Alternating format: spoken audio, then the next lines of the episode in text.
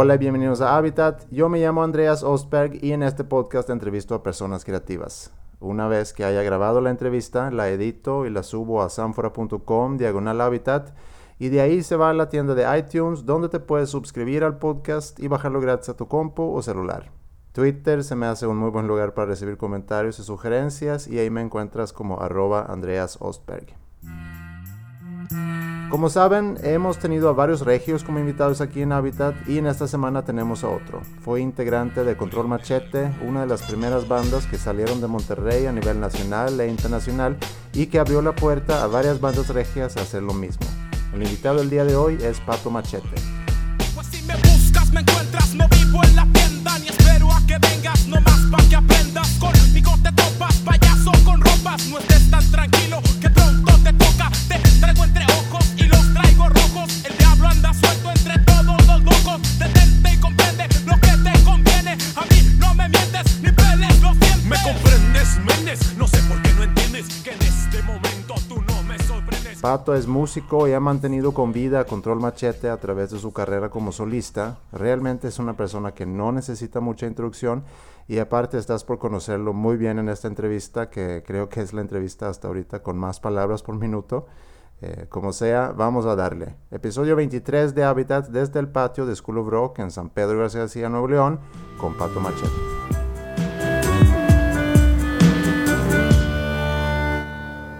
Qué gran presentación hiciste en, en Consumo, Latino. muy, muy divertido, la verdad. Sí, este, pues hay una bien buena experiencia. Yo creo que sobre todo por, por tener la oportunidad de compartir con ellos un momento tan especial, no tener mucho de no tocar Sí. eh, juntos, de tener mucho de no presentar a Surdoc.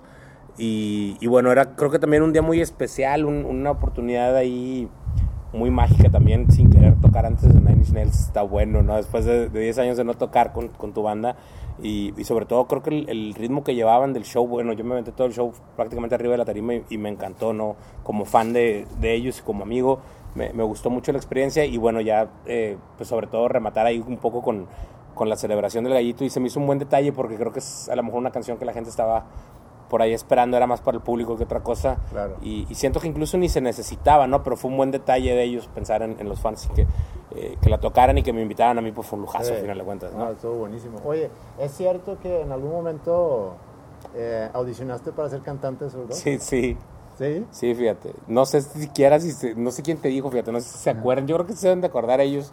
Me lo dijo Flippy. Pero, ah, pues sí, Flippy. Es que Flippy se me hace que estaba ahí ese día. Yo creo que a mí me acercó por ahí Ors, que después fue mi bajista en Pasto. Y era justo antes de, de- de arrancarlo de Pasto. Entonces yo sabía que ellos estaban por ahí este, au- eh, audicionando para vocal antes de que entrara Fernando. Y, y fui a un ensayo en casa de Pil, de los primeros ¿no? que, que hacían. Ellos ya habían tenido una banda muy popular que, de hecho, recordé yo hace poquito por Dam que se llamaba La Naranja Mecánica y un amigo mío estaba cantando con ellos. Estaba ya Chetes, estaba Pil, eh, estaba Dam y mm, me parece que estaba, creo que era Mauricio, otro amigo guitarrista muy bueno que, que le perdimos la pista. Eh, pero era un proyecto bien interesante y ya eh, eran músicos de acá que estaban tocando de una manera muy profesional, que hacían, por ejemplo, covers en ese entonces muy, eh, pues muy bien estudiados, ¿no? Muy bien tocados. Y era una banda que llamaba la atención, se veía que los huercos iban a hacer algo, ¿no? Yo por ahí también le seguía la pista a Chete sin querer, lo conocí por, por, por una vecina eh, que estaba conmigo estudiando en el Lecali en ese entonces, en la secundaria. Y yo había oído hablar de un huerco que, que, que, pues tenía, no sé si 14, 15 años y tocaba la guitarra como los dioses, ¿no?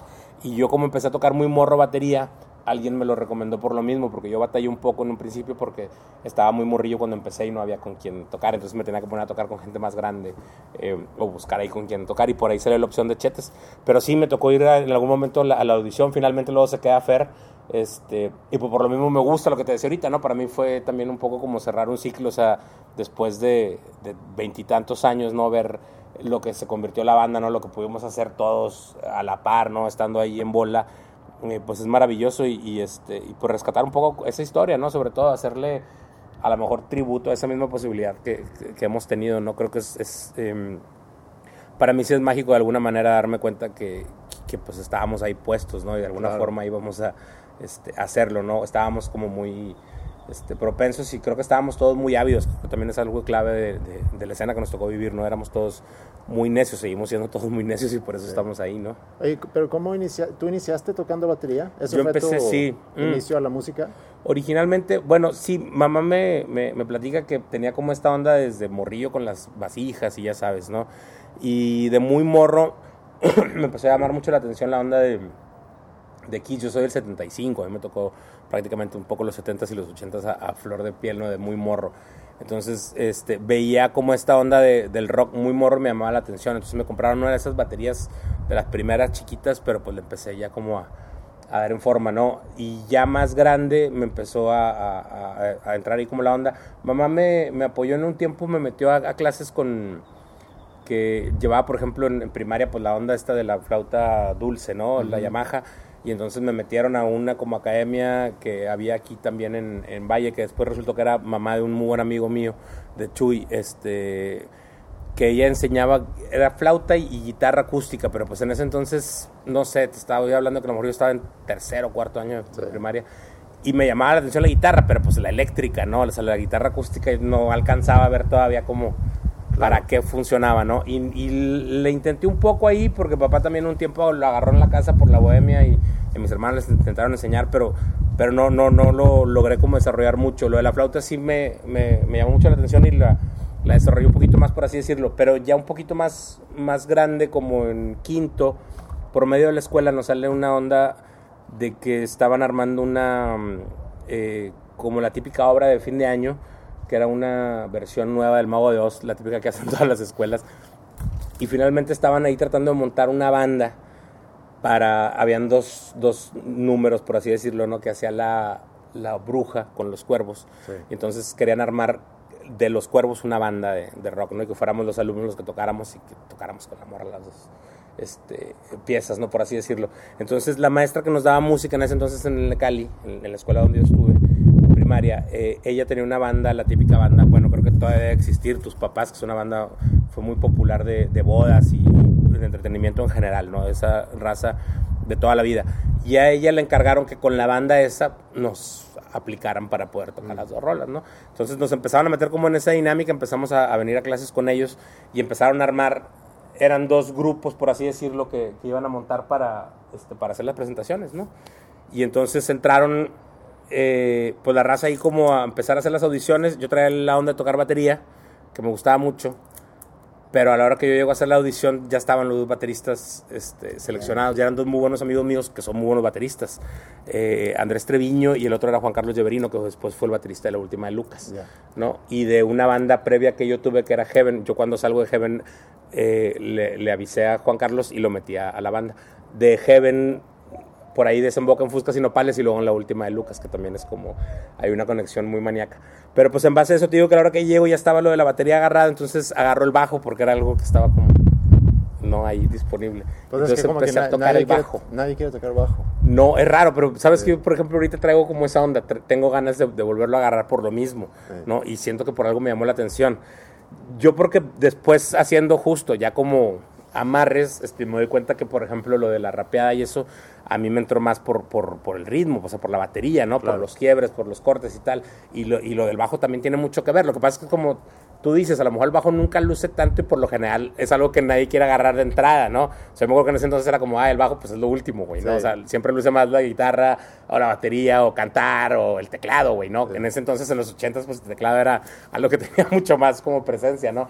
Y el bajo no, pero me llamó mucho la atención y la verdad es que me aprendí, no sé, cuatro o cinco canciones. Hicimos lo del, lo del mentado, este, eh, la puesta en escena esta pues con la, con la obra que nos fue bastante bien, afortunadamente, y en base a eso... eh, de repente nos quedamos desarrollando y una especie de banda, la, la misma, este, pues entre esas dos se hizo una de los que nos quisimos quedar ahí como medio sonceando, eh, ahí como un poquito amparados todavía con la maestra y tal.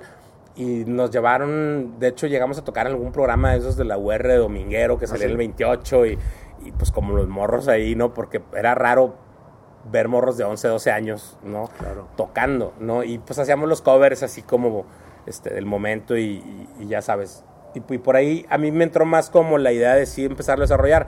Termina esta como etapa y mis amigos, pues uno siguió jugando fútbol, el que tocaba batería se fue a otro lado. O sea, todos como que se despegaron para otros lados. Juan Carlos sí se quedó, por ejemplo, tocando este, batería y, nada más yo. Tengo otro par de amigos que siguieron tocando música, pero que ya no lo hicieron de, de manera tan, tan pegada, ¿no? A mí sí me entró el gusanito en ese entonces de, de hacer una banda, ¿no? Y justo traía pues la onda entonces de agarrar la batería, que era lo con lo que me había quedado la pica. Entonces empecé a ahorrar para Navidad este, pedir como el paro del- de la batería, que pues aparte era lo más caro del mundo, ¿no? O sea, era el peor instrumento que podías agarrar. Y me tocó, este, por ahí la suerte de que sí me apoyaran mis jefes en, en Navidad. Eh, yo ahorré una lana, me, me compraron básicamente la, pues, la batería y ya sabes, la, la más barata de hecho me la vendió el maestro este, de batería, que era el que nos había estado enseñando con, de la maestra, pues. Este, y ya yo junté una lana para comprar los platillos porque pues aparte era otro era otra no otra guerra que había que pelear por ahí y era carísimo ahorita lo estaba viendo otra vez armando la batería y, y me estaba viendo David Castillo y y güey pues ya cambiaron los platillos cuestan 5 mil pesos cabrón o sea yo me acuerdo que eran 100 dólares y te dolía el alma cabrón por un que ves, platillo y ve- ves el anuncio de la batería, dice por decir 5 mil pesos. Exacto. pero luego tiene fierros, platos. Todo, güey, todo. Ahorita yo estaba haciendo con aquel y me dice, pues, ¿cuáles te gustan? Le digo, este, este y este. Me dice, pues, hacer un proyectito, güey. Pues, son como 15 pesos, haz de cuenta de tres pinches platillos, cabrón, y dos atriles. Es una locura. Pero, pues, imagínate, entonces, de morro, ¿no? Sí. Ba- básicamente, pues, logré como armar esa, esa primera batería. Y, y gracias a Dios también algo ahí que, que agradezco es que me pegaron mis jefes luego, luego, como vieron que estaba este, empezándole a pegar como en serio y tal. Decían, pues si ocupas algo, porque por eso mismo, por las baquetas, los parches, cabrón. Y ¿Qué hacían tus papás? mis papás, mamá siempre fue, perdón, este, mm, ama de casa en realidad, o sea, dedicada a, a los hijos. Y mi papá sí fue, mi papá tiene una historia muy pirata porque mi papá originalmente iba a ser doctor. Pero se fallece mi abuelo, cuando mi papá estaba muy joven entrando en la carrera. Y mi papá tiene puras hermanas. Y mi abuelo tenía un taller de muebles infantiles de madera Aquí en Monterrey. aquí en Monterrey, en San Nicolás, de, de toda la vida, ¿no? Mis papás son en realidad las familias, las dos de, de- del centro, de, por el Mediterráneo, por la Purísima, ¿no? Eh, pero pues bueno, se encontraron por ahí en algún momento. Te digo que ya para cuando mi papá estaba entrando a la universidad, ya estaba ahí como que la onda con mamá. Fallece mi abuelo y entonces mi papá tiene que entrarle al quite al, al taller de muebles porque era el sustento de la familia y pues obvio mantener a todas las hermanas y a mi abuela y, y entonces se cambia de, de la onda de medicina a ser administrador, empezar a estudiar administración en la noche y tal, ya llevando la, la compañía y luego es, esa especie de taller lo convierte en, en- en una empresa más grande que después hizo salas y después hizo recámaras en algún momento y, y trabajó muchos años de la madera mi viejo.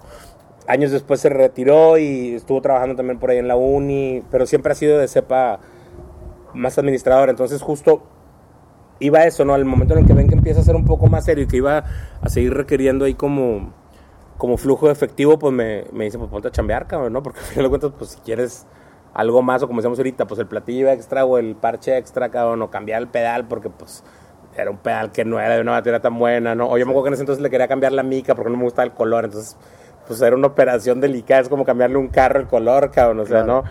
Y bueno, pues te van entrando, ya sabes, las, las loqueras de, de querer cambiar algunas cosas, pero te digo que agradezco que me, que me hicieron que de alguna manera buscara la onda de la, de la chamba, ¿no? Entonces empecé a hacer cosas con primos, primero si vendiendo las tarjetas de presentación o si alguna cosa así de casa en casa, lo que podemos agarrar estando morros. Y luego empecé a entrar, aquí hubo una cadena muy famosa que se llamaba Islander, que fueron las primeras nieves americanas que entraron aquí a Monterrey. De hecho, entraron aquí en, en Valle primero. Y había una, mm, este, pues, nevería, por así decirlo, ¿no? Enfrente del HB de aquí de, de Humberto Lowe. Humberto Lowe y Calzada. En, don, en el frente del banco que está ahí, ese Sí. era un, un Islander y era de los primeros. Entonces ahí empecé a chambear de bien morrillo, pues con la onda de las nieves y eso, y pues sacabas el extra ya era, no, seguía en la escuela obviamente, y, y, bueno, el extra, y aparte pues lo de, este, pues tocar, porque era pues como tener tres jales, güey, ¿no? De alguna manera, o sea, la escuela, el, el buscar dónde tocar y aparte, este, como decíamos ahorita, pues moverte o lo que implicaba, que era bien complicado, ¿no? Y te digo que de ahí alguna manera, este, me puse a buscar raza que, que tocara, porque los demás amigos te digo que se clavaron en otras cosas, nadie lo tomó ya como, como tan en serio, y a mí se me hacía algo que me, que me fascinaba, ¿no? Yo lo tenía muy claro que quería seguir haciendo. Entonces me empecé a conectar con otra raza que, que, que estaba más grande que yo, como te decía ahorita, y empecé a tocar con ellos, pero pues tuve, no sé, güey, este, a lo mejor 20 bandas en ese inter, o sea, en- de los 12 a los 18 yo creo que sí pude haber tenido 20, 22 bandas fácil. Oye, ¿y, cómo te iba en la escuela? Bien, bien. To- Todavía primaria y secundaria fue como muy, muy normal. En prepa ya me, me agarró un poco más fuera de base porque empecé a flojear más y empecé justo a, a hacer más desmadre y a tomar también más esta onda. O sea, en prepa ya lo agarraba mucho más en serio, ¿no? Y, y este y ya estábamos tocando en, en, muchos lados. Un poco antes, justo lo que te platicaba, fui a dar con gente del, del Franco, que en el Franco ya le estaban enseñando a tocar música de rondalla. Ah. Y entonces ya, pues, habían dos o tres güeyes que traían el pedo de la guitarra, ¿no? Y que obvio querían hacer otra cosa, ¿no? Que ya no querían tocar rondalla. Entonces me pegué con ellos y empezamos a tocar mucho en el Franco. Nos daban quebrada para tocar cuando venía gente de, de San Luis o de otros lados, hacen las convivencias y nos dejaban tocar. Por ahí empezamos a presentar pues los covers de Nanitos y los covers de, de Hombres G y este, tocábamos la bamba en ese entonces, por ejemplo, la versión de los Lobos, que era cuando estaba pegando. Sí. Lo que teníamos como a la mano, ¿no? Pero fue un poco como la, la escuela que fuimos empezando a, a- a- mamar. Y ya después, como te decía, cambiamos a, a- cambio a prepa, por así decirlo, y en prepa sí ya encuentro un panorama bien diferente porque pues, ya había mucha más gente tocando y tal. Y igual desarrollé casi toda la, la prepa con, como decíamos ahorita, con una chamba ahí alternona, este, que siempre me, me alivianaba porque después estuve trabajando en Subway años y, y en este, Carl Jr., por ejemplo, también trabajé eh, un par de años ahí. Eh, y mantenía lo de la banda y mantenía lo de la escuela, como te decía ahorita, como pude, pero, pero salí, ¿no? Y ya a la hora que entré a, a universidad, este, bueno, que iba a entrar a universidad, este, empecé a desarrollar lo de Pasto, que fue donde me encontré a la banda de, Sí. de, de Pasto. Me volví a encontrar ahí a, a Camacho y Hernán, que era, eh, y ellos tenían un proyecto ahí con otro amigo, un guitarrista, y estaban, estaban buscando vocal, pero en un principio Camacho y yo no nos llevábamos, nos veíamos en, como que no, no hacíamos clic y teníamos mucha más en común, pero nomás no, nomás no, nomás no, nomás no. Entonces nunca, nunca me acerqué yo con ellos. En el Inter, te digo que por ahí Ors me platica de lo de zurdo, salió como la, la idea esta de ir a- a- a hacer la audición con ellos. Y en una de esas se encuentran a Gil y a, y a Jorge, ellos tocando con esta banda, con la antigua banda de Jorge y de, y de Gil. Y, y quedan en hacer algo. Le platica Ors que yo estaba como ahí también buscando lo que hacer y tal, y pues andaba como camacho suelto. Hasta que nos juntamos los cuatro originalmente, o sea, vamos, Jorge, Gil, este, Ors y yo, ¿no? Y nos faltaba el baterista. Ya. Y entonces empezamos a hacer unos ensayos y pues el baterista, el baterista y no encontrábamos. Y dijiste, güey, Camacho, güey. Pero no te llevas con él. Y pues no me importa, güey. O sea, veremos cómo nos llevamos. O sea, si, si la neta sabemos que es un buen baterista, porque sabíamos que era muy bueno, güey. Y era lo que estábamos buscando, pues vamos a calarle. Pues total, ya vemos después, ¿no? Yo pues llegó con cara de fuchi la chingada. Y ya lo íbamos a armar la batería y tocamos, lo íbamos a desarmar y, y prácticamente como en automático quedó que, que era parte de la banda y entonces este, nos empezamos a hacer muy compas y bueno, de ahí ya lo demás es historia. Pero en realidad en, en, en ese inter de, de prepa a, a carrera, por así decirlo, fue también cuando nos fuimos dando, a nosotros nos tocaron todavía los dos años, por ejemplo, ¿no? de, de- de prepa, que ahora son tres, ¿no? entonces salías también mucho más rápido. Ahora a mí también me tocó esta aborigen de que pues en, en la pendeja yo me agarré, hice un, un primer semestre en el TEC, el segundo lo hice en, en la UR, el tercero lo hice en la México Valle y en la cuarta lo hice en la Bachilleres, cabrón, y fue donde salí. Y porque Dios es grande, ¿no? Este, entonces sí fue otra, una revolución ahí como muy maníaca, pero también fue ¿Y qué estudiaste? un poco como madurar. Eh, estudié dos años de comunicación primero y luego dos años de mercadotecnia. Ok. Pero justo a, los dos años que, que hice lo de mercadotecnia fue cuando empezó a tomar ya sentido. Con- en- cuando estaba en mercadotecnia, perdón, primero fue lo de, lo de Pasto que empezó, salió el, el demo que hicimos, vendimos ese demo 15, 20 mil copias. Este, íbamos, por ejemplo, mucho ya a México, a Guadalajara, nos llevaban mucho a tocar a San Antonio, Houston. Había también como un- una onda ahí, bueno, sigue habiendo obviamente como una onda de para con la escena mexicana muy, muy chida.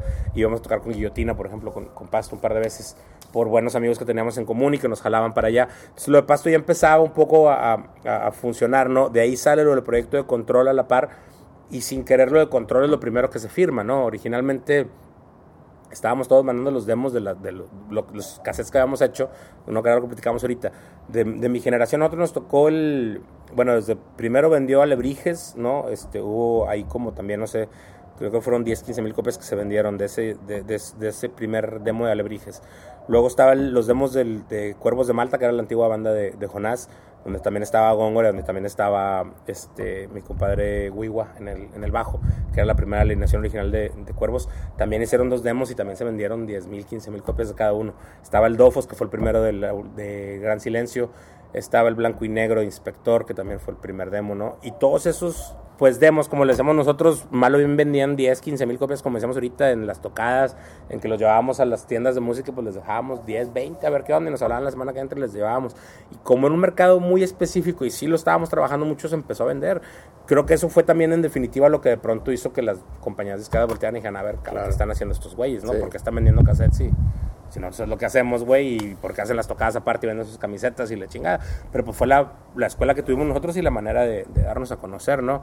De alguna manera fue más, este, como platicamos ahorita, también circunstancial. En realidad estábamos mandando los demos de las bandas, no lo del proyecto. Lo de Control nace como una idea de un proyecto. Originalmente la idea era justo jalar a varios este, vocalistas de, de bandas de ese entonces que estaban empezando a utilizar la palabra fonético vocal de la rima y tal para jugar con, con la música, ¿no? Entonces estaba por ahí desde un principio contemplado que estuviera Tony, Canito del Gran Silencio, estaba Fer de Zurdo, estaba Leche, que en ese entonces estaba todavía cantando con Cruces de Hierro, estaba Chiva, que estaba en, la última de Lucas, estaba Fermín, que estaba en la prófuga del Metate, y estaba yo, más Toño.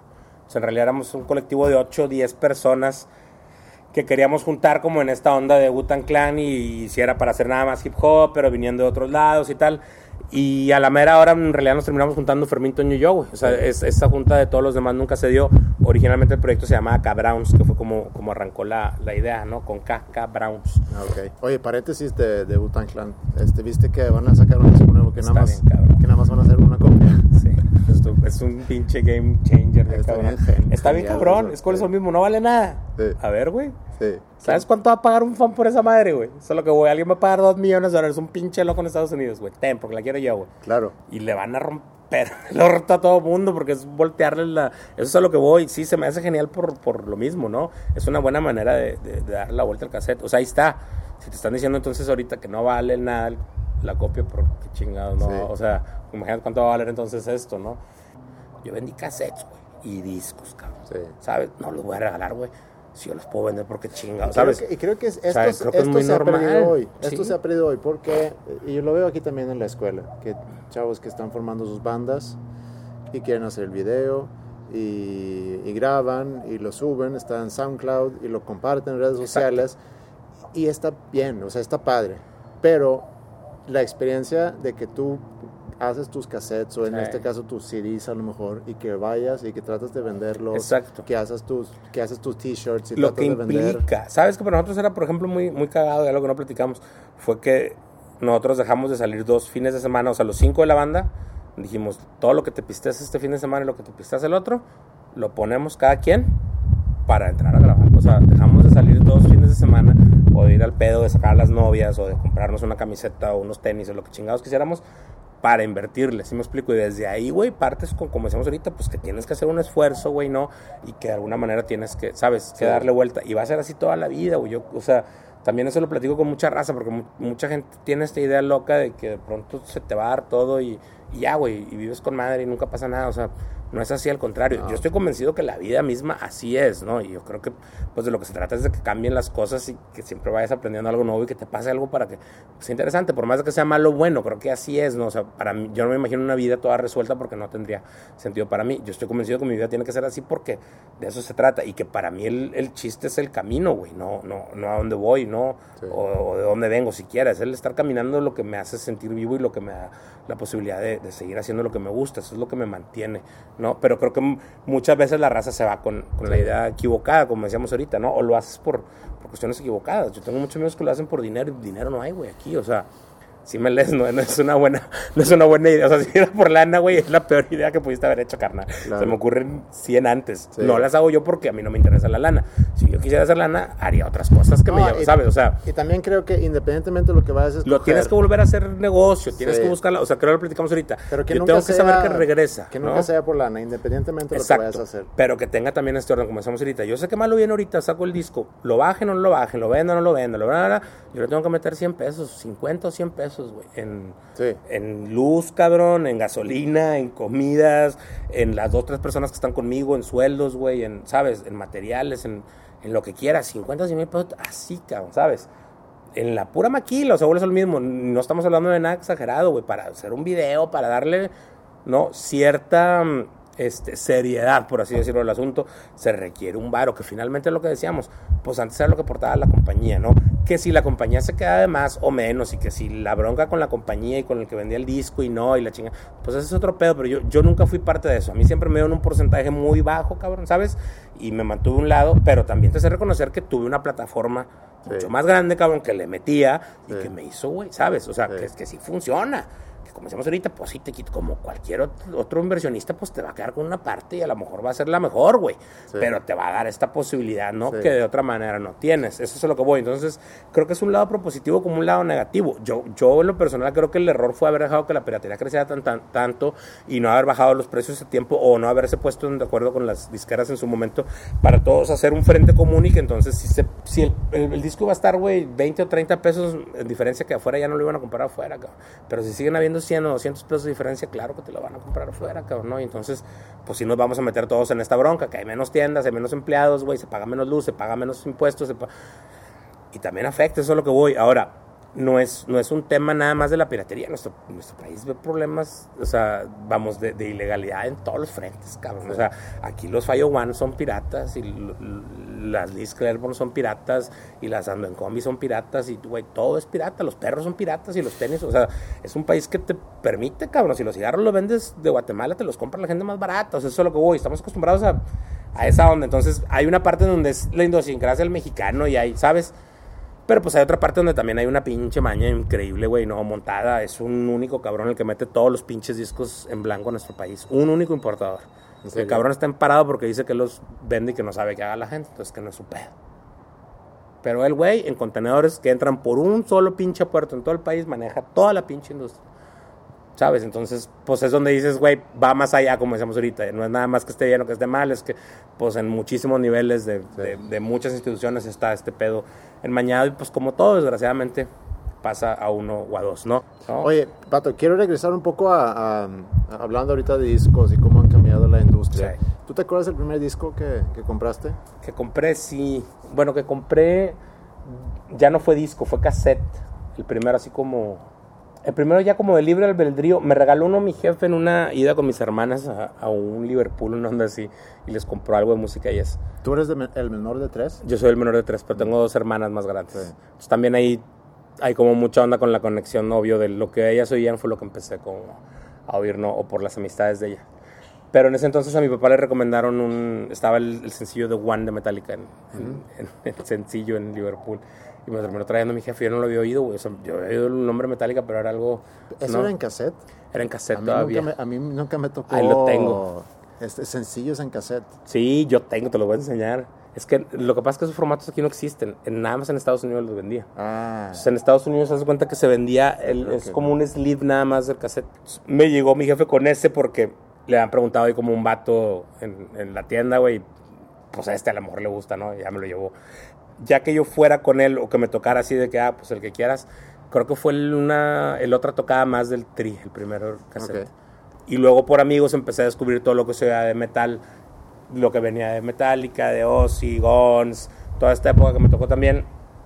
Y luego un parteaguas cuando entré a prepa, a mí me toca el cambio este de, de Metallica y Skid Row y Guns y tal, a de repente cambiar a, a Pearl Jam, Red Hot Chili Peppers, Nirvana, ¿no? A empezar a oír más, entraba el, el Cool J, güey, este, Ton Lock, güey, toda esta onda de hip hop también que nos empezó como a pegar un chingo, entonces fue donde se nos empezó a mezclar más la, más la onda. En definitiva, las, las bandas estas fueron las que más, de, en un principio tuvieron influencia, yo de hecho hice un proyecto que nunca saqué que se llama Audiovicio, pero que iba a sacar después del, del- del segundo disco de Control, o sea, como en el 2000. Mi idea en realidad era hacer como una especie de documentación de la escena de Monterrey antes de que hubieran salido todas las bandas de nuestra generación, ¿no? Entonces yo me puse a buscar las rolas para hacer versiones nuevas con amigos, invitar a los, a los músicos, ¿no? Entonces hicimos rolas desde Faces, La Corte, Niña Violeta, y luego de una generación más adelante que era Carnienses, este, Blues Wagon, que es de donde salió Jumbo, de Cuervos de Malta, de la última de Lucas, de Nus, que es de donde salió después, este, eh, por ahí salió Sofá, y luego también terminó saliendo de ahí este, Pablo, por ejemplo, González de Claxos, estaba también en Nus con Esteban, y con Chaires, que ahora está en Kinky, este, entonces era más o menos como la misma, como decíamos ahorita, pues la misma generación, de alguna manera sí hemos sido los mismos este, desde morros y nos hemos conocido Sí. y, y hemos estado como... a mí me llama mucho la atención me llama mucho la atención eso de, de- de- una bola muy grande que, que luego hay quienes me dicen que, que no, pues, no- era tan colectivo como a lo mejor se puede entender Ujú. ahorita o sea no éramos un grupo que nos juntábamos No, todos los fines de semana y No, pero pero tenemos un... O sea, nos reconocíamos pues, ¿no? Y, y nos conocíamos sobre todo, que eso es, la, esa es la parte bien interesante. Desde bien morros, nos, o sea, de alguna forma hemos estado ahí, o sea, incluso, por ejemplo, cuando Pasto... Pasto estaba, cuando Control firmó, Pasto iba a firmar. La idea es que en un principio yo estaba con las dos bandas. Y de hecho tocamos varios festivales y como una primera etapa, este, por así decirlo, de la promoción de, del, del primer disco de Control, que era cuando se supone que Pasto iba a- también a, a grabar.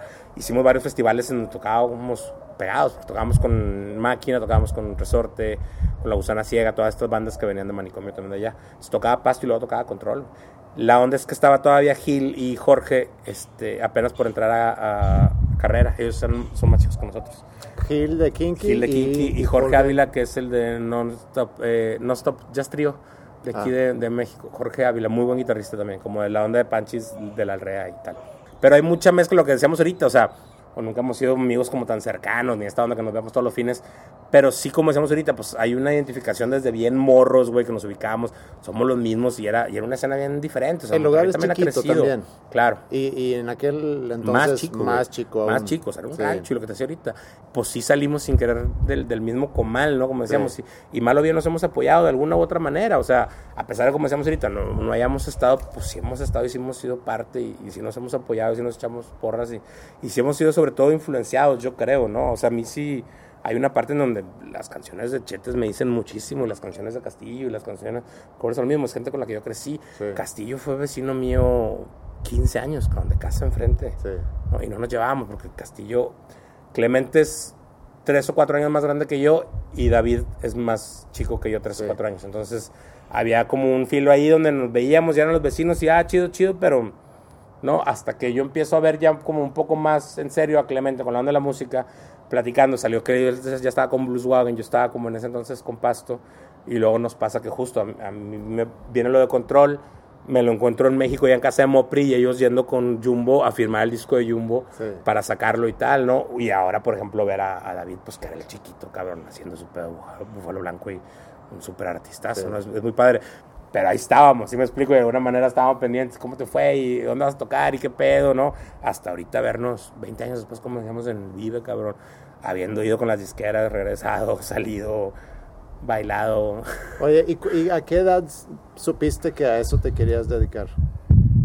de bien morro, la neta. O sea, porque si lo, si lo- no sé, como que lo, lo soñaba, a lo mejor como decíamos, ¿no? Pero ahora también lo que platicamos ahorita, si algo se me hace bien característico de nuestra generación es que fue la primera generación que en realidad se pudo dedicar a este pedo, güey, ¿sabes? Entonces era algo que no se veía, o sea, por eso en mi casa era sí, güey, pero pues échale ganas, ¿no? O sea, no. A la que llegué y les dije, sí me quiero dedicar, a ver, espérate, güey, no, no. O sea, era un hobby, güey, ¿no? O sea, por eso mismo para administrador, cabrón, o sea, güey, ponte, termina mercadotecnia, ponte a hacer dinero, güey, o sea. Y nunca hubo eso de que, oye, tú, yo tengo la fábrica, mi, mi- papá me dejó la fábrica y, y yo Sí. te lo voy a dejar a ti. Sí, sí hubo, pero pues, mi papá se dio cuenta. O sea, yo iba mucho de morro, por ejemplo, y me gustaba, me llama mucho la atención la madera hasta la fecha. Pero pues se daba cuenta que no era, No es lo tuyo. que no era lo mío. No.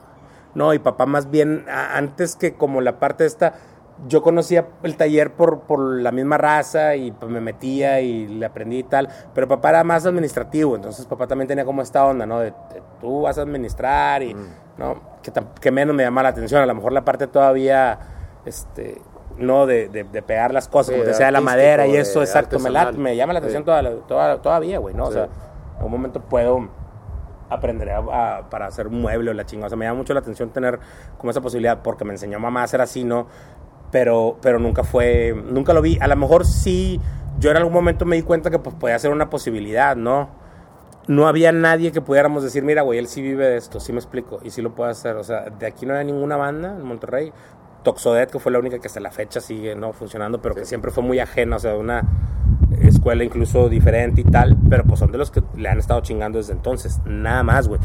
De en fuera estaba lo de la última que habían firmado con, con Televisa, era María Roca en ese entonces y la chinga, pero pues como que no les había salido el tiro y estaban como viendo, viendo qué hacer. Entonces no era posibilidad, o sea, justo me acuerdo que pues, yo quería estudiar o, o música, cabrón, o, o, a lo mejor diseño, me gustaba mucho el arte, o filosofías y letras, y, pero no, güey, o sea, administración, mercadotecnia, contabilidad, algo que te haga, sabes, o sea, varo, varo, varo. Aparte, para acabarle de chingar, mi hermana, la más grande es administradora también, y luego la, la del medio psicóloga, cabrón, entonces, pues por donde quieras, ¿no?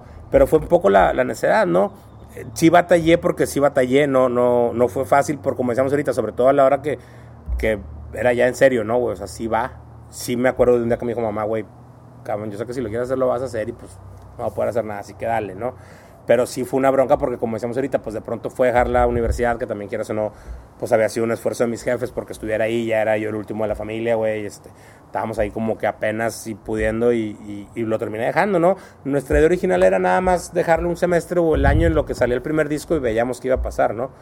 Para cuando nos damos cuenta ya estábamos en el segundo disco, terminando una gira en Europa como Molotov y, y fue donde Fermín fue el primero que dijo, güey, yo necesito como agarrar aire, vamos a pararnos tantito y, y veamos Sí. qué pedo. En base a esa, por así decirlo, primera plática de, de quedarnos relajados seis meses, un año, a ver qué pasaba, fue donde él se reacomoda con el tema cristiano, se clava en su onda y en base a eso te digo que Toño arrancó el proyecto de, de Sones, que era el sello este que estaba empezando a trabajar. Yo estuve haciendo el disco este de, de Audiovisio, que te digo que finalmente no salió, lo quiero editar porque está, está grabado y está armado, pero quiero ver si justo complemento ahora con, con imagen y a lo mejor hasta con un libro para poder complementar la, Ah, la obra y editarlo, ¿no? De alguna manera.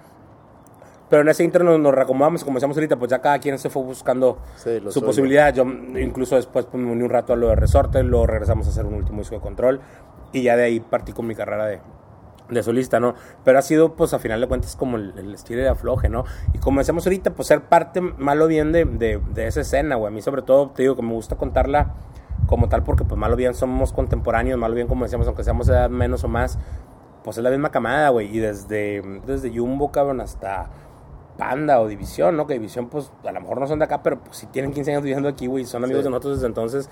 Y cuando sacamos el primer disco de Control ya estaba División tocando, cabrón, ¿sabes? Nos, nos tocó ver, a lo mejor ahorita los ven como una generación nueva o a Panda, ¿no? Porque son más chicos.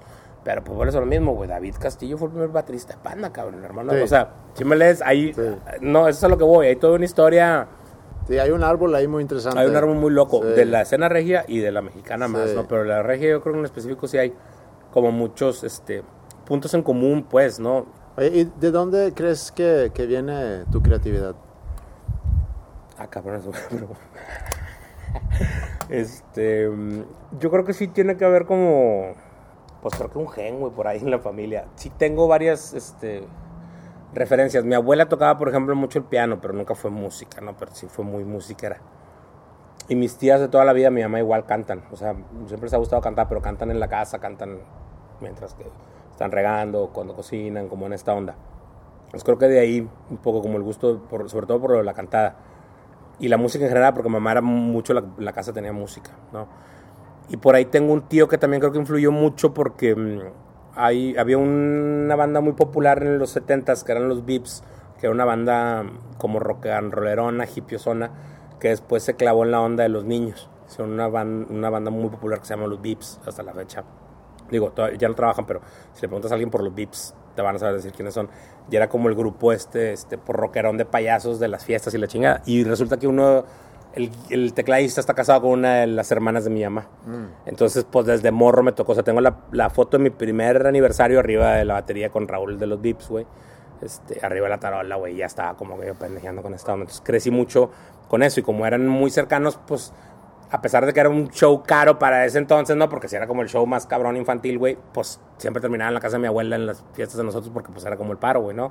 Y me, también creo que por ahí me, me desarrolló un poco la, la, la- la curiosidad. Mi abuelo igual se la pasaba como armando cosas. Lo conocí muy poco porque falleció cuando yo estaba muy chico, pero de lo que me acuerdo era que estaba siempre haciendo algo como de manualidades, Sí. construyendo algo y oyendo siempre sones o mambo y, y como esta onda también de siempre tener en, en- en la casa ruido, ahí en, en Padre Mier, en, en el centro donde por ahí donde tienes tu casa. Y, y siempre en esa casa había música, entonces creo que por ahí también me, me, me entró un poco, ¿no? Y, y luego te digo que pues lo que empecé a ver, ¿no? Yo creo que a mí siempre sí me, me pues no sé, me, me identificó mucho el, el, el ruido, ¿no? Y el sonido y toda la música en general. O sea, pues, oigo de todo. De, justo de morro ya mucho radio, entonces ya lo que podía oír lo que oía mi mamá o, o- o- o con la señora que lo oía a mi mamá, cabrón, Sí. ¿no? Lo que oía la nana o lo que oía alguien en la calle, o sea, era como normalmente Sí. buscar. ¿Cómo, ¿Cómo dice con el hip hop y con el rap? Yo creo que también fue como una especie de, de descubrimiento. Haciendo ahorita, por ejemplo, memoria, ¿no? Y ahora que te digo que, que a lo mejor lo veo diferente de grande, me acuerdo mucho que en, que en los ochentas a papá le entró como esta onda con, con el tío, ese tío que después trabajó. Aquí se pusieron mucho de moda unas combis que en los ochentas modificaban. Y le ponías una especie ahí como de sillón adentro y hieleras y la chingada. Y era como para viajar, ¿no? Era como esta novedad ochenterona. Y papá en algún momento armó una, porque un tío también había armado una. Entonces nos salíamos de repente con la, con la familia de ellos a que si San Antonio o a Houston, ¿no? O de repente agarrábamos también este para Guanajuato o San Miguel o ir a visitar a la tía Querétaro. Como esta banda carretera, ¿no? Ya sabes, con la familia y pues por la practicidad de las combis. En una de esas pinches loqueras a mi papá se le ocurre llevarnos a Disneylandia, pero pues al de Florida, güey. ¿Y por qué no? Pues en la combi, güey, ¿no? Para que saliera barato, cabrón.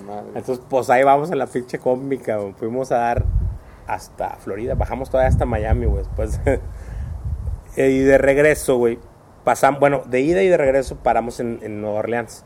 Y a mí me llamó mucho la atención que, pues justo, digo, estaba bien morro, yo tenía, yo creo que a lo mejor 8 o 9. Pero ya me empezaba a llamar mucho la atención la música. Y para empezar, pues Nueva Orleans estaba plagado de todo el pedo jazz, blues y que todavía a lo mejor estaba muy chiquito para esa onda, pero, pero sí me llamó mucho la atención, sobre todo la, la cultura musical que había, ¿no? De, de la fiesta y la celebración y esta onda como de goce. Pero me tocó algo también bien característico, que en ese entonces estaban los morros este, en la calle full con el breakdance. Y Nueva Orleans fue de las puntas para ese cotorreo, ¿no? Por, por lo mismo del Bourbon Street. Entonces me tocó ver en el Bourbon de día, cabrón, yo visitando con mis jefes así las tienditas y pendejeando, a los morros vestidos igual con los cartones bailando y ya con el pedo del sonido, ¿no? Que en ese entonces no era ni siquiera hip hop, era música más electrónica, ¿no? Que pues era lo que utilizaban en un principio para bailar hip hop, lo de Kraftwerk y Sí. tal y poco a poco se fue tornando como en el sonido, ¿no? Eso me causó mucha impresión y te digo que de alguna forma también ahorita relacionándolo con el tema de la batería y lo del bajo, creo que me empezó a llamar la atención, ¿no? También ese tema, que era todo en base a la batería, los tiempos, como la expresión y tal, y me llamó mucho la atención el tema del baile, ¿no? Años después caí en cuenta que de alguna forma, como platicamos, tanto la batería como esto del baile fue algo que me, que me impresionó, pero entonces me, me dejó como esta, ¿no? Como curiosidad. Y más adelante, lo primero en realidad que, que oí fue, creo que Young MC, que fue lo primero con el track este que hizo justamente, eh, que sale tocando Flea, güey, el bajo y la chingada en Bosta Move.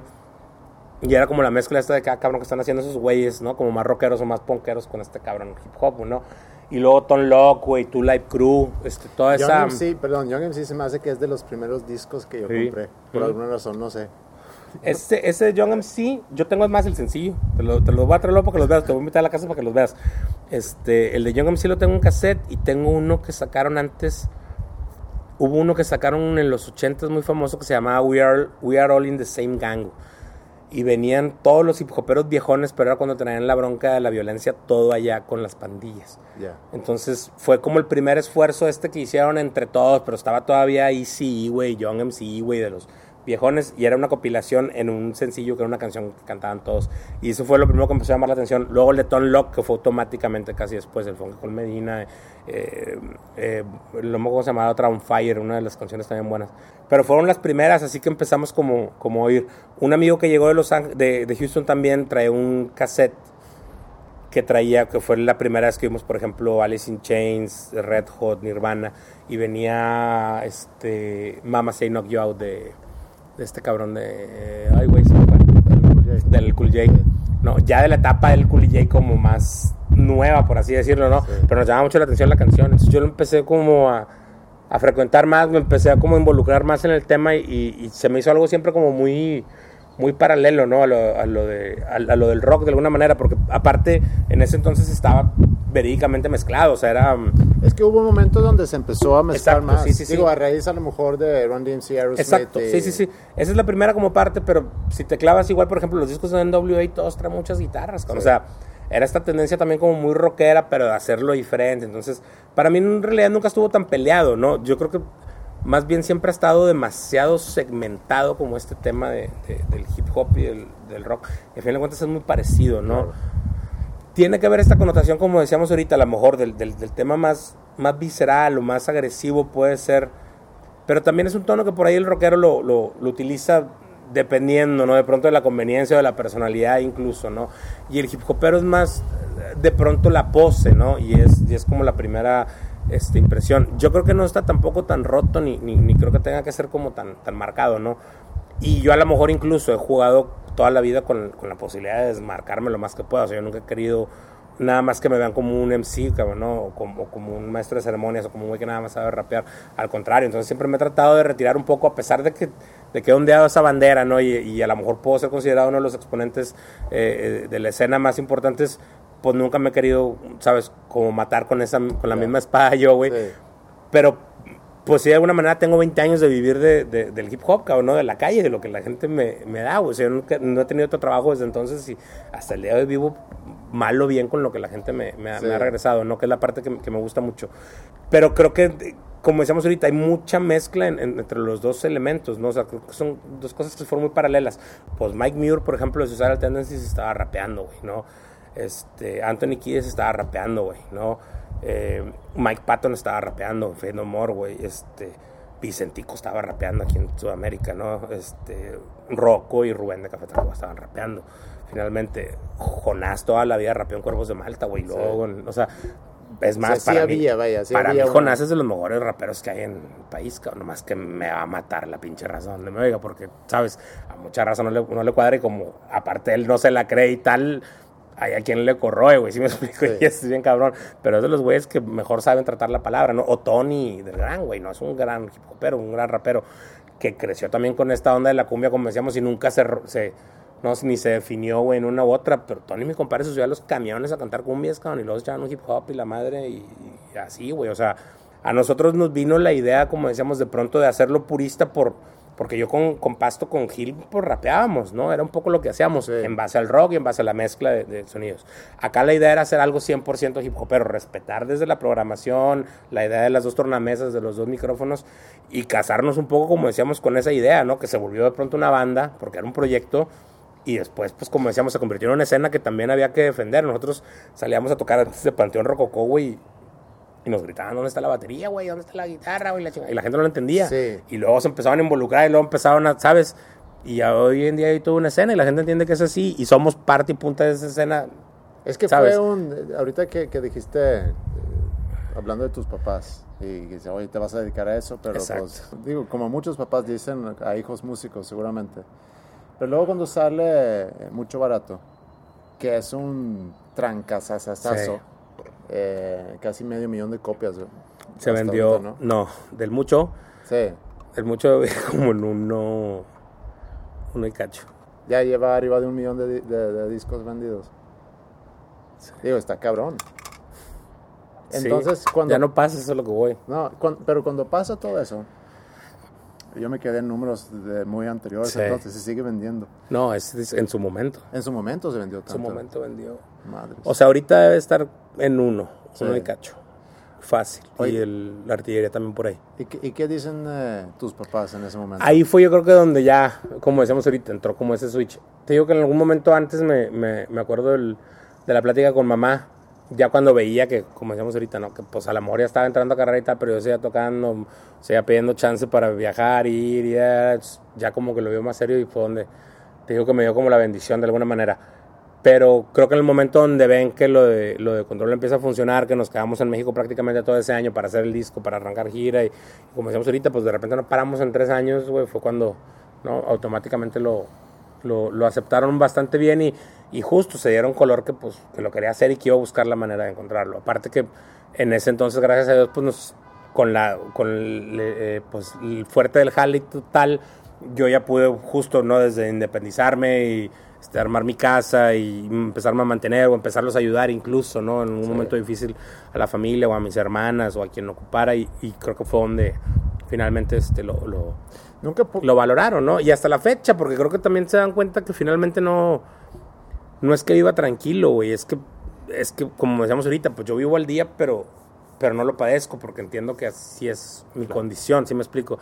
Y que lo que yo quiero hacer implica esta inestabilidad, ¿sabes? Entonces ya no lo veo mal, yo estoy acostumbrado, pues sé que no tengo, pues no tengo y me aguanto y ya sé que al rato me da vuelta, no pasa nada, le busco, ¿no? Y le, le tratas Sí. de picar, pero, pero cuando sabes que, sabes que va a suceder, ya no lo padeces tanto. A lo mejor es diferente para mi mamá, porque mi mamá si de repente me dice, güey, no mames, este cabrón mata y no tiene lana, bueno. O mi hermana me dice, no mames, es que, güey, pues deberías buscar un jale en serio, porque no trabajo, güey. Pues sí trabajo, lo que pasa es que no. Y es muy Sí, relativo, ¿no? Y- Pero hay algo que nadie, nadie nunca te va a poder quitar y es que tú pudiste vivir una experiencia Exacto. increíble Sí. que fue en su momento Sí. un sueño tuyo que, que lo llegaste a realizar. Exacto. Y ese millón de discos vendidos, pues, y, y más, digo, porque otros, otros discos que han, tanto como Control y tu solista, es algo que, que nadie nunca te va a quitar.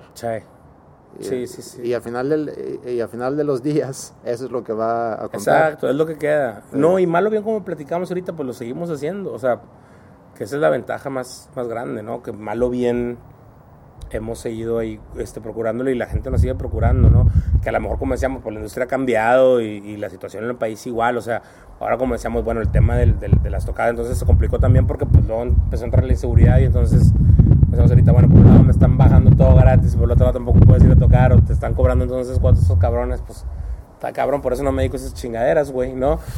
Y eh, es, es, diferente la, la, situación, vuelves a lo mismo. Aparte que es un, un país meramente, y tú lo debes de tener ya más que identificado a estas alturas, es un país meramente este, ingrato, güey, para trabajar en la educación, cabrón, ¿no? Entonces, este, pues sabes que de entrada vas, vas en contra de todo, ¿no? Y que no hay mucho apoyo, que no hay mucho reconocimiento, y al contrario, hay hasta una especie de eh, de seguro, güey, para que muchas cosas en este país no, no funcionen, ¿no? Y sobre todo lo que, lo que de pronto aporta, lo que despierta a la gente, lo que hace que la gente sueñe, ¿no? Este, desgraciadamente, pues el país sí tiene, ha tenido una, una problemática muy grande desde hace años y, y estamos todavía inmersos en, en esa, ¿no? Y estamos todavía aprendiendo apenas a, Sí. a reconocer la democracia, a entenderla, a participar, a, a exigir y, y siento que estamos muy atrasados, pero por lo mismo creo que el tema de la educación, la cultura, de, de toda esta posibilidad queda mucho más rezagado y para mí por eso un ejemplo como este, o sea, lo platicaba con, con mucha de la raza, y me pues, si lo hemos tenido esto, pues imagina, o sea, imagínate si nuestra generación ha tenido una escuela así, cabrón, Mm. ¿no? O hubiera tenido un maestro como tú, cabrón. Con la experiencia que tienen ahorita, pues eso es a lo que voy, nos hubiera hecho la vida bien diferente y creo que mucha gente se la están haciendo, ¿no? Y no solo porque se quieran o no se quieran dedicar, porque finalmente yo también digo que eso es, que es lo de menos, ¿no? Creo que es lo que te genera, o sea, yo estoy convencido que volvemos a lo mismo, yo hubiera hecho, hice mil pendejadas, hubiera hecho diez mil pendejadas más si no hubiera estado enfocado en la Claro. música, ¿sabes? Sí. Y no sé si quieras estar vivo, porque eso mismo a lo mejor se me hubiera ocurrido hacer una pendejada antes o haberme este, ido a hacer una leandrada por, por ser más sencillo, ¿no? O por pensar que era lo correcto. Y gracias a Dios en la música encontré, ¿no? Es, este, ese refugio o esa disciplina, como decíamos, mal o bien dentro de mi disciplina general, he tenido toda la vida un- una constante ahí y, y es un lugar en que me permite ser y que me, La- me permite aportar de alguna manera, güey. ¿La música te sacó de problemas o te metió en problemas? Me metió y me sacó. no. Pero yo creo que me sacó más de los que me metió, sí. Lo demás yo creo que es parte del reto. O sea, no han, no han sido problemas, han sido parte de la experiencia, como decíamos ahorita, es algo que, que me han definido, ¿no? que me han hecho lo que soy, que me han llevado a, a pensar, a ver cómo, cómo veo hoy las cosas, ¿no? Y pues creo que al final de cuentas es experiencia, ¿no? Pero creo que me ha, me ha dado mucho más de lo que me ha quitado. Oye, ¿y cómo es tu proceso como compositor? Como cuando vas creando tu música, letras. bien, bien artesanal, cabrón, la neta, ¿eh?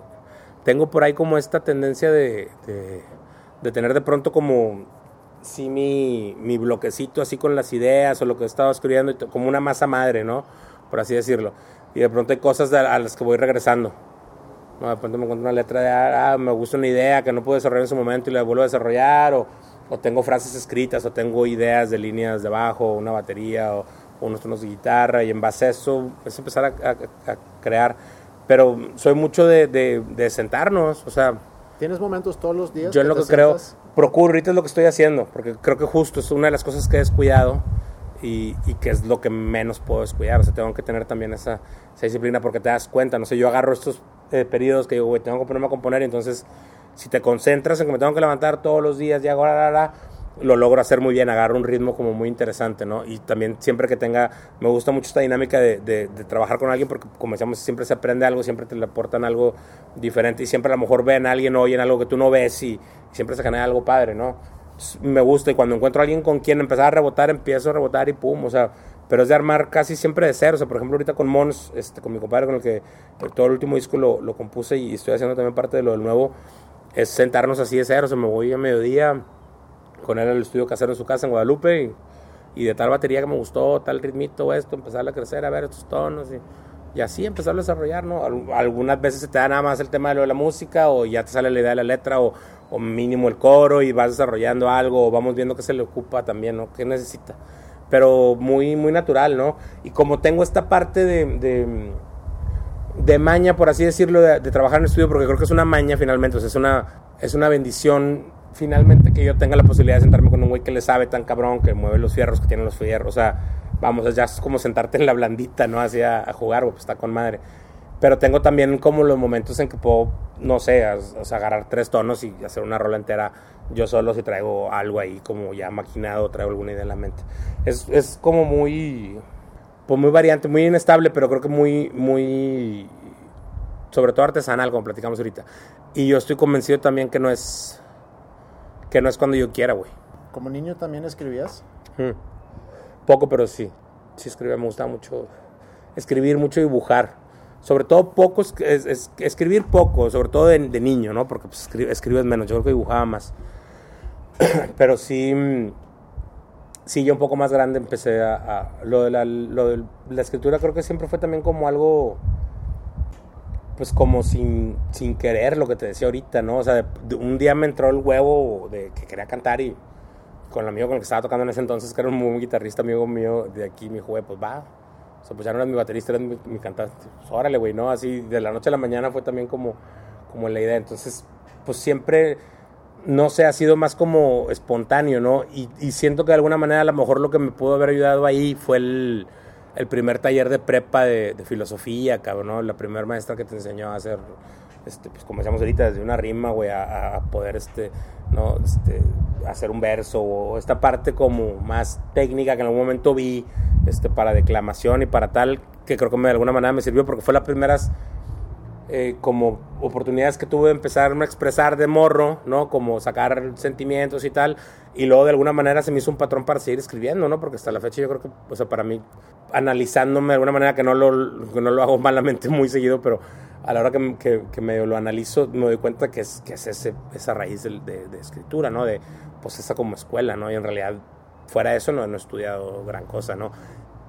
Y leo, pero tampoco soy un lector muy asiduo, ¿no? Me, me distraigo muy fácilmente, o sea, puedo estar leyendo y te regreso tres veces la plana, si no estoy totalmente conectado, güey, me regreso otra vez a leer el principio porque estoy pensando en otra cosa o paso una rilla y es, es complicado, pero procuro por lo mismo tener como, ¿no? Lectura porque creo que me ayuda, pero en realidad no, no, no soy ni, ni muy consciente ni de estructuras, ni de formas, ni de nada, o sea, lo hago muy, muy de corazón. De alguna manera lo hago en la cabeza y trato de aterrizarlo, si logro que se oiga igual que en mi cabeza aquí afuera, pues chingón, y si no es que la idea no estaba buena, como decíamos, le jalamos por otro lado. Pero casi siempre viene como, como natural, güey, ¿no? Yo creo que cuando, o sea, cuando es, este, pues como decíamos ahorita, cuando la música quiere bajar, baja, güey, encuentra como chingados. Oye, ¿y tu creatividad sientes que ha cambiado conforme hayas avanzado en, en edad? Yo creo que sí, pero sí y no. O sea, creo que de alguna manera, a lo mejor como, como platicamos ahorita, pues me he ido desarrollando mal o bien, ¿no? Un- una, una especie de estilo eh, con el que me siento aparte muy cómodo, ¿no? Y que me es muy natural ya, ¿no? Eh, pero creo que también, este, pues por ahí te vas haciendo con la edad menos, pues menos inocente a lo mejor, o, o menos, este, pues no sé, detallista de pronto, ¿sabes? O sea, creo que sí pierde uno con la edad, pronto, la atención para ciertas cosas, o, este, o, te empiezas a enmañar, ¿no? Con otros vicios o con otras este, muletillas que ya traes o errores que cometes, ¿no? Y creo que ese es parte del reto, pero, pero no, pues creo que más bien, como platicamos ahorita, pues lo demás lo sigues este, desarrollando y de alguna manera, pues se, se ha dado como a conocer. O sea, a mí si algo me, me, me llama la atención mucho ahorita es que, que puedan reconocer, por ejemplo, si algo lo escribí yo o si algo lo canté yo. Creo que ya es, ya es un buen indicio, ¿no? Que hay una especie de, de sello de alguna forma, como decíamos ahorita, esté mal o bien, o porque pues a lo mejor no puede ser que incluso muchas de las cosas las esté escribiendo mal, ¿no? Hace poquito te, este, salí mucho tiempo con una morra que estudiaba corrección de estilo, cabrón, ¿no? Y entonces fue para mí una revelación espectacular porque pues leía a la morra las la rolas y yo se las daba para que me ayudara a corregir, ¿no? Antes de imprimir los discos y tal y, era muy maníaco en pues sentarme a, en realidad, como decíamos ahorita, hacer conciencia de cómo estás escribiendo las cosas, por qué y, las mañas que tienes, ¿no? Yo tengo desde la maña de pronto para como las escribo, corto las palabras o, cambio la pronunciación y me vale madre, porque es la, pues, la posibilidad que tengo y fin de cuentas lo estoy haciendo a mi estilo, pues este, no me detengo, ¿no? Y, y a lo mejor si hubo una parte en, en, un principio en donde pues era más medido, ¿no? O a lo mejor entró un, un momento en el que sí nos, nos pudo haber impactado a lo mejor de inicio, güey, darte cuenta, como decíamos ahorita, cuánta gente te iba a oír, güey, ¿no? Y creo que eso, fue, eso sí fue un momento ahí como muy, muy determinante, ¿no? Nos dimos, bueno, para mí al menos sí, la responsabilidad, ¿no? De pronto que, te das cuenta que tienes y la posibilidad también que tienes para, ¿no? De pronto influenciar a alguien si es, si es bien este, fuerte, ¿no? Entonces, yo sí empecé a rescatar mucho que me llegara a decir la banda, güey, tu canción en tal párrafo, tal frase estás diciendo que este pedo y estás haciendo una alusión a esto y a mí me pasó que cuando yo estaba amor, güey, ay cabrón, no mames, gracias porque, güey, órale, güey, si me explico. Como también alguien puede llegar y te puede decir, oye, güey, yo entendí que en este pedo, está, ah, cabrón, no. Me acuerdo una vez que un, güey, por ponerte un ejemplo pendejo, yo con Fermín le dice, oye, güey, esta canción de esperanza que tú hablas, que este pedo, que en la mañana y que estás hablando de la piedra, va, fumada y leche. Ay, cabrón, ¿cómo, güey?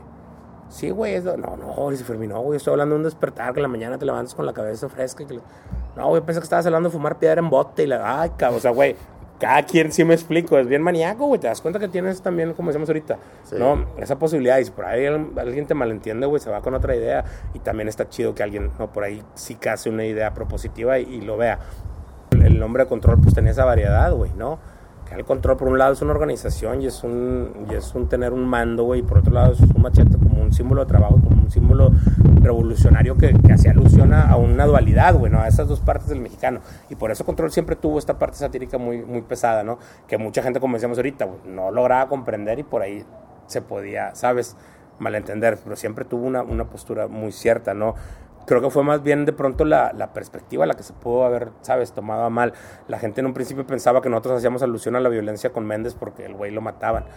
Y nosotros aparecíamos al vato cantando lo que se había pasado de lanza y que por eso lo estaban matando, ¿no? La, la idea que te estábamos dando a entender es que no te pases de lanza, güey, y no te va a pasar nada, ¿no? No que nosotros hubiéramos mandado a matar al vato, ni mucho claro, menos, o sea, sí. y son estos temas que de pronto tienes que, ¿sabes?, eh, desmenuzar bien cabrón. En un principio armado no lo entendían, decían, no, es que están diciendo que la gente se arme, no, güey, estamos diciendo que se armen con, con, un libro, con un micrófono, cabrón, con una pala y con un pico, cabrón, o con un cuerno de chivo. Nosotros hablamos de un cuerno de chivo cuando nadie había visto un cuerno de chivo y cuando no sabía ni que existía, güey. Porque existían y porque eran parte de lo que nosotros veíamos, pero no era una apología, era parte de lo, con lo que te puedes armar. O te puedes armar con una cheve, te puedes armar con una pistola y puedes ir a hacer daño. O sea, Desármense, güey, con lo que tú quieras, cabrón, ¿sabes? Oye, el, porque sí llegaron hablando de poder y armarse, porque llegando a ser tan grandes como, como en su momento fue Control. Digo, es un poder que ya banda, la banda tiene y, y es el poder que, que, alguien con un micrófono pueda tener arriba de sí. un escenario. ¿Y cómo se maneja cómo se maneja eso? Porque debe de llegar un momento donde dices, ay, güey, o sea, yo digo brinca y, sí. y 100 mil personas brincan. Sí. Es, es, pues bueno, es lo mismo peligroso, güey, ¿no? Desde subirte al escenario, güey, enfrente de 100 mil personas y no sabes cómo, güey, sí me explico. Son, son cosas que, pues como decíamos ahorita, que a lo mejor en un principio no conoces, cabrón, que no, que no sabes, que no sabes preparado, lo lo mismo.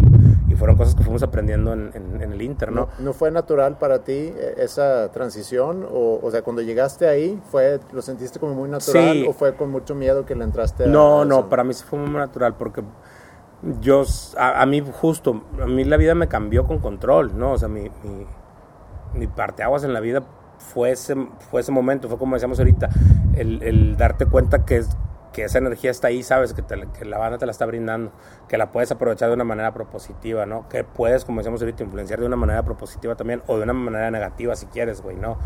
Eh, y, ya depende de lo que uno haga, ¿no? Si tú le dices a los 100 mil, güey, váyanle a pegar a ese güey, le van y le pagan a ese güey. Tú le dices a los 100 mil, pónganse el tiro y este, vayan a hacer la tarea, o a lo mejor se van a ir a hacer la tarea, cabrón. Entonces, pues hay que, digo, proponerte un ejemplo pendejo, hay que, si me explico, proponer en ese sentido. Y, eso sí fue prácticamente automático por, por lo que empezó a suceder con la banda y como salíamos. Eh, mucho fuera nos dábamos cuenta donde llegamos que la banda se estaba sintiendo identificada, ¿no? De entrada, comprendes, era una reacción Dice, si me buscas, me encuentras. Está hablando de que me has estado buscando, güey. Yo no, o sea, yo no te estoy cuidando, yo, ¿sabes? es, güey, es- está hablando una persona que, como dijimos ahorita, está repitiendo tantas veces el patrón, está chingando que llega un momento en el que, sí me explico, pero era una reacción, no es un, no es un ataque, eso es lo que voy. Y eso fue de pronto este, complicado que la banda lo lograra entender, que entendieran su humor, ¿no? Como la canción de putos y la oyes mal, pues si piensan que están hablando los homosexuales, entonces están ofendidos, con, pues no es, con- o sea, siempre dicen Molotov, no, no va para esos güeyes, es para el puto que me roba la, la comida, y el puto que se queda el poder y el puto, o sea, pero pues ah, en ese entonces volvemos a lo mismo, donde no había en la escena todavía este eh, tanto para, para ver, menos que escuchar, menos bandas de este género, menos con este lenguaje, pues era, ¿no? Y de un principio también quisimos eh, marcar mucho el tema, por ejemplo, de las maldiciones por lo mismo, porque en un principio, a la par que salíamos como Molotov, entonces decían, es que ustedes son como Molotov, y nosotros nunca partimos del- de, la mala palabra para hacer nuestra canción, ¿no? Que, que venía un cabrón, un pendejo, pues por como decíamos ahorita, como estábamos empezando a rapear y porque sobre todo también se trataba en un principio rescatar mucho el tono norteño y, el, y la forma golpeada y pues el ranchero así es, cabrón, ¿no? Sí. Rapeo no rapeo, güey, o sea, sí, sí. si me explico, güey. Hay una, hay una anécdota bien cagada de la primera vez que fue Molotov a, a tocar a Guadalajara y estaban tocando. Puto, y llegó un señor a la consola y le apagó. A mí ningún hijo de su pinche madre van a decir a mi puto.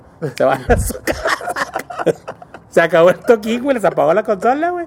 Señor se ofendió, güey. Yo, o sea, eso es lo que voy, cabrón. Pues cada cabeza es un mundo chinga finalmente, güey. Y, era, y era otro, era otro México, era, era otro mundo en ese entonces, por eso lo mismo. Sí. Era otro entorno político, por eso lo mismo. Nosotros todavía salimos cuando estaba el PRI en el poder después de 70 años, cabrón, ¿no? Y, y bueno, y ahorita ya viste que también pasó todo esto que también ha sido parte como de la misma faramaya y estamos en lo mismo en lo que estábamos no complicados hace este años y, y en un sistema que como decíamos ahorita pues es el que está empinado la silla es la que está embrujada los partidos están todos segmentados y, y el mexicano está olvidado claro no finalmente están todos hablando para la economía para la reforma para todo menos para, para lo que en realidad le, le sirve a la gente no Sí.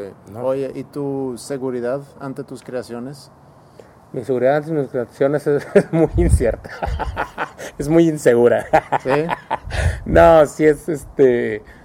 Sí, sí, la, la- la- ahora las empiezo a llevar un poquito más, más en orden, ¿no? Es, es todo un trabajo aparte, vuelves a lo mismo. Es una. es una carrera paralela, güey, ¿no? Que tienes que llevar para, recuperar lo que generas. Pero sí es todo un caso, ¿no? Volvemos a lo mismo. La banda de pronto no se da cuenta. Y, y si es.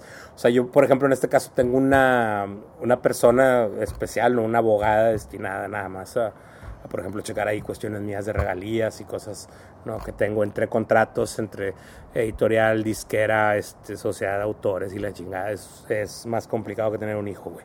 Este, pero pues es parte de la dinámica. Y también he aprendido con los años que si no estoy al tiro yo con eso, sí está cualquier otra persona al tiro y va a sacar todo el mundo provecho lo mío menos yo. Entonces, también hay una parte en la que hay que estar metido, ¿no? Lo, he platicado con la abogada, la- ella fue la primera que me dijo, cabrón, esto lo tienen que hacer ustedes, güey. O sea, me dijo, tú tienes que agarrar tu calendario y tal día hablar. Y entonces, pues sí, mi amor, pero si yo pudiera poner eso en mi calendario y yo pudiera hablar y tú, pues me dedicaría a vender cualquier otra cosa, cabrón, todos los días. Y no te tendría ni a ti ni estaría teniendo la bronca con esos güeyes, ni, ¿sabes? Vendería yo mis cosas por mi lado y ya, güey. O sea, vendería casas, cabrón, o carros o trailers, güey, ¿no? Si no es porque no me gusta, entonces prefiero, como decíamos ahorita, güey, tener a ti, güey, que tú vas y me peleas y te cobras un porcentaje como todo mundo, güey, y a mí me reportas para yo ponerme a hacer una canción en vez de estar, ¿sabes? Sí. Sabiendo cómo chingados tengo que o cuándo tengo que hablar para recuperar qué, de qué no mames, o sea, cabrón, ¿no? Aún así tienes que estar pegado. Ahora me, me, me ha tocado malo bien yo la abogada le hablo y le digo, oye, güey, pues me encontré mi canción en tal película, me encontré esta canción en tal videojuego, güey, está este pedo acá, está... Porque de alguna manera hay que ir con la editorial y entonces, a pesar de que la editorial es la que se supone que te está cuidando toda esa parte, este, pues también tienes que llegar tú y decirles, mire, güey, aquí, aquí, acá y acá. Ah, ah, sí es cierto, aquí, aquí también, ¿eh? Ah, ah, ah, esa también es tuya. Ah, bueno, entonces, sí me explico, entonces es como... Sí, pero, puta, no me- pues otra vez bien desgastante, güey, ¿no? pero con segur- seguridad no me refería tanto a, a tu seguridad ante cómo se maneja el negocio Ah. Pato Machete, sino el, o la seguridad de, de cuando tú estás trabajando en, en componer, cuando tú estás trabajando en, en- en escribir, de cómo tú mismo juzgas el trabajo que tú haces. Eh, no, ahí sí soy muy cabrón. No me gusta nada. Bueno, hay, son dos cosas. Hay una, hay una parte donde me gusta todo, porque finalmente lo que te decía ahorita, si yo lo oigo en la cabeza y lo logré aterrizar de alguna forma, para mí ya es ganancia, ¿no? Porque ya lo estoy oyendo, que lo plasmé, aunque no sé exactamente como lo hubiera oído o no tan chingón, pero lo logré aterrizar. Entonces, hay una parte donde si me pones la canción que ayer en la peda con la guitarra acústica me puse a tocar y la grabé con el teléfono, ahorita me encanta porque me acuerdo del momento de ayer y cuando la estaba cantando y con el sentimiento y la chingada. Y me gusta por lo que te decía, porque pues, está capturada y, y tal cual, güey, ¿no?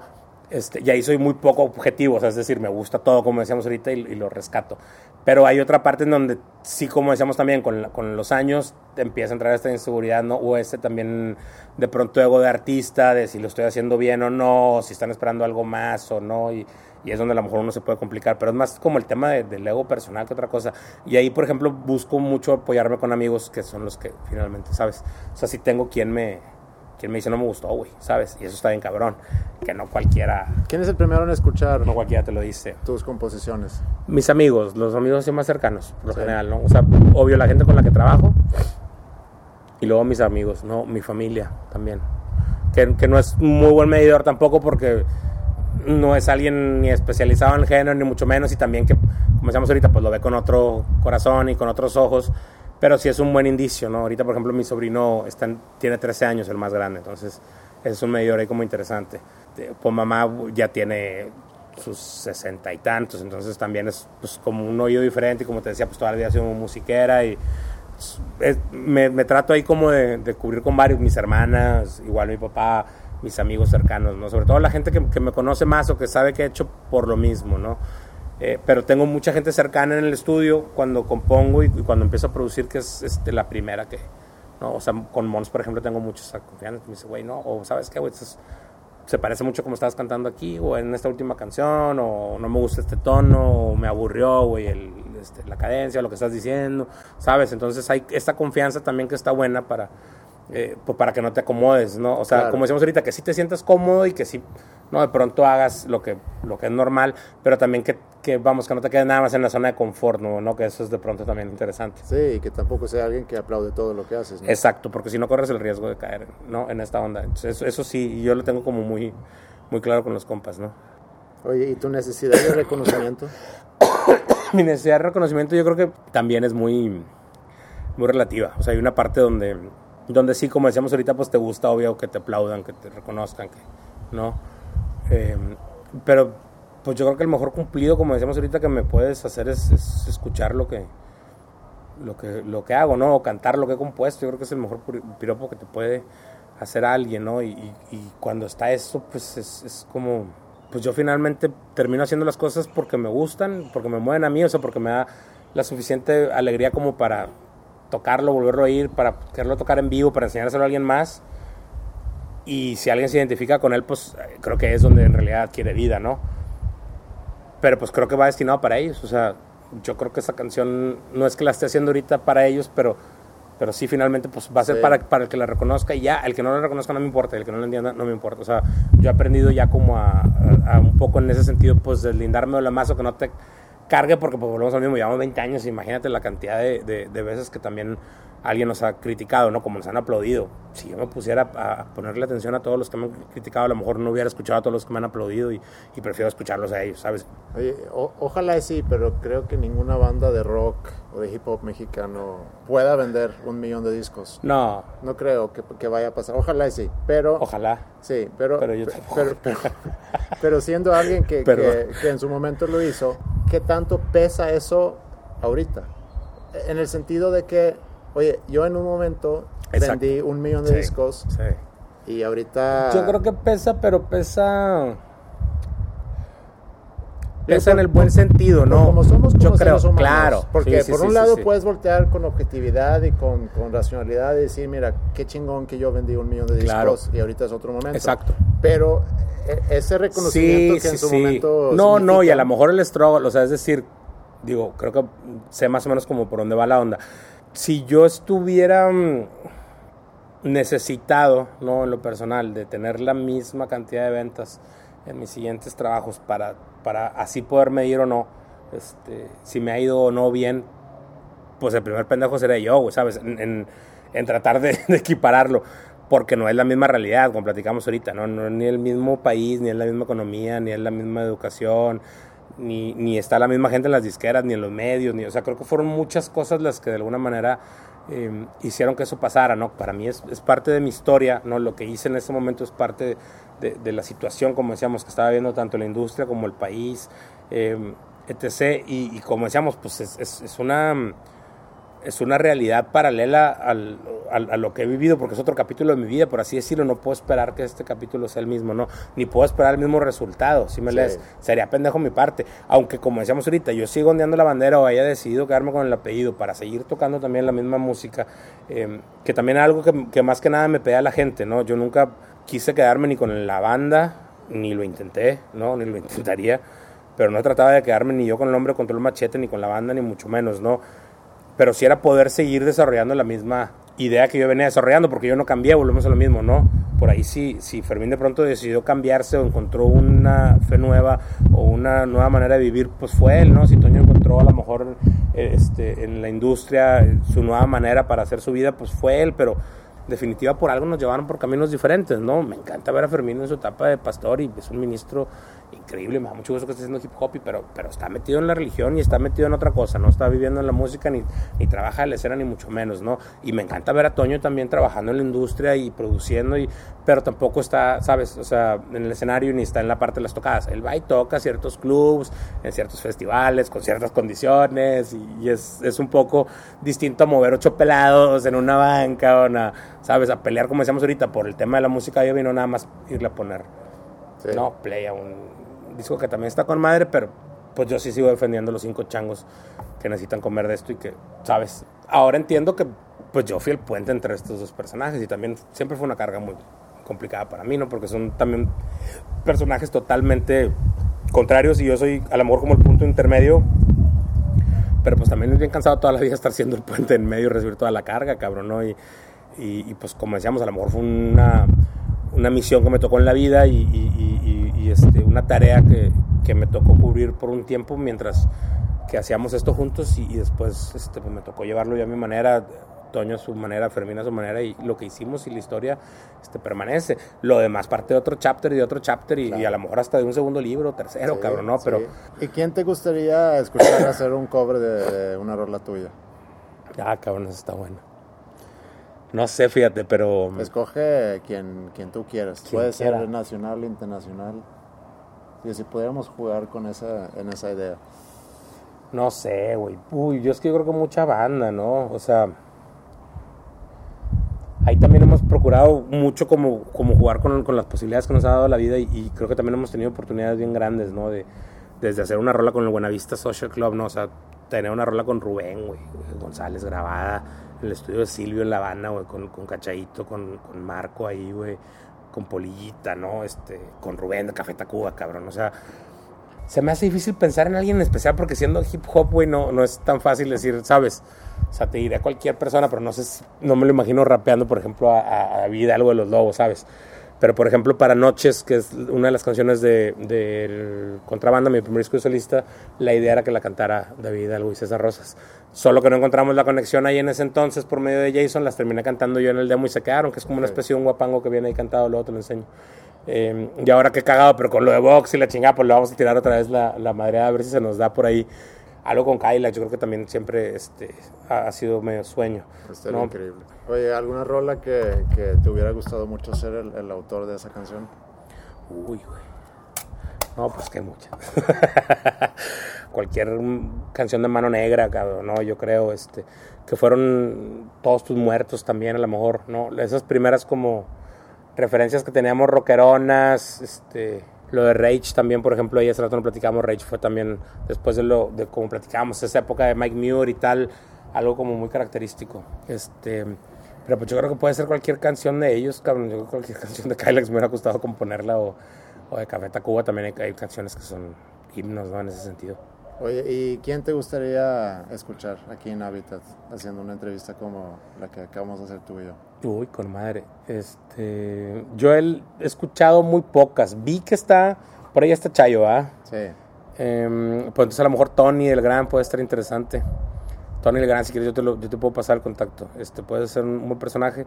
Échame la Sí, mano sí. con él, por favor. Encantado. ¿Hay algo que no te he preguntado, que te debería haber preguntado? No sé, cabrón, es que yo para eso soy tan pinche, güey, como me agarro plática y plática, quién sabe, seguramente al rato me voy a acordar de algo. Si te acuerdas de algo, me, me hablas por teléfono y me preguntas, cabrón. O nos volvemos a hablar para platicar después, encantado. Muy Pero bien. no, yo creo que básicamente estamos, Perfecto. Estamos cubiertos. ¿Y con qué canción tuya terminamos la entrevista? ¿Con qué canción bien? Ay, güey, esa está buena. Este, pues puede ser con Rancho para, para darle un poquito de, de reggae y de sabrosura. Va, vamos y a habla un poco eso. ahí del, del intento y del esfuerzo. Va, Ponemos eso. Pato, muchísimas Venga. gracias por la entrevista. Hombre, gracias a ti, Andrés. Felicidades. Mi turno es hoy, el pueblo voy. Fuerte espera en vísperas, no soy el riesgo se cobra siempre el hecho de vivir. Esta alegría que he soñado para seguir pura. Extrañadera, pensadera y. Pensando el olor del humo sobre la madera. Salió una tarde cuando se acostaba el sol solo. Y bajo las estrellas pronto el marchó. Sí, sí. un pie, el otro después, paso a paso tal vez, un pie, el otro también, paso a paso esta vez,